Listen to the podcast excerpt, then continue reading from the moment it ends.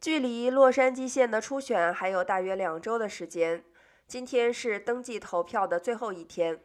根据洛杉矶市书记员的说法，在选举日前，年满十八岁的美国公民都可以在图书馆、DMV 和大多数政府大楼登记投票。民众还可以在线注册投票，并可以检查选民登记状态。要通过邮寄方式邮寄选票的人，可以在六月七日之前邮寄，或将其投递到洛杉矶县的投票中心，或者是官方的邮寄投递箱位置。居民应该准备好提供其加州的驾驶执照或身份证号码、社会安全号码的最后四位和出生日期，以便注册。那些周一之前没有登记的人，仍然可以在县内的任何投票中心亲自投票。